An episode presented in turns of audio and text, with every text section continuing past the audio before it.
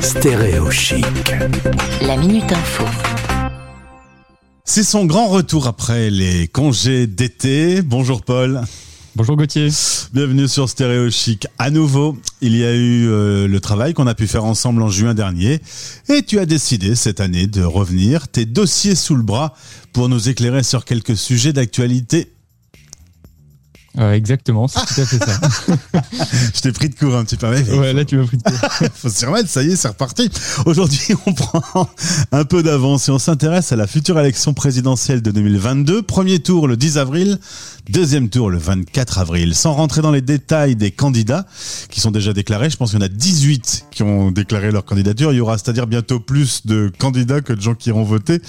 Et sans s'intéresser au programme de chacun, on va aborder comment s'inscrire en tant qu'expatrié français pour pouvoir voter à cette élection le moment euh, voulu.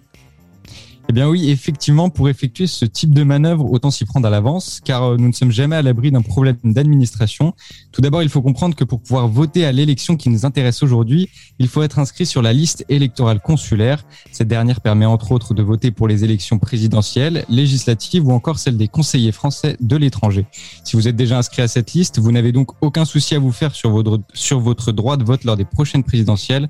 En revanche, il existe une autre liste électorale, celle de votre commune, et depuis peu, les deux ne peuvent pas être cumulés. Vous pouvez être inscrit à l'une ou l'autre, mais en aucun cas aux deux. Si vous vous inscrivez à la liste électorale communale alors que vous êtes déjà inscrit à celle consulaire, alors vous serez automatiquement désinscrit de la liste électorale consulaire. Petit rappel, la liste communale sert à voter pour les élections régionales, départementales et bien sûr communales. J'ai envie de dire pourquoi faire simple quand on peut faire compliqué, hein, évidemment. Exactement. Alors comment s'inscrit-on à la liste qui nous intéresse pour les présidentielles? Euh, La liste consulaire?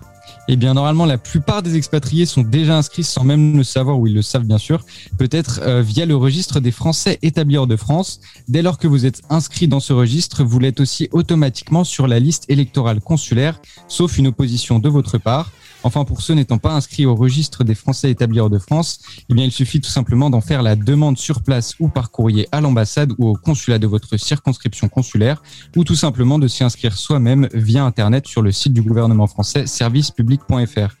Merci Paul, n'oubliez pas de vous inscrire maintenant et ensuite on s'intéressera à distance à ces élections pour les 3 millions de Français qui vivent hors du territoire. Merci beaucoup, euh, je te souhaite une bonne rentrée. Merci à toi.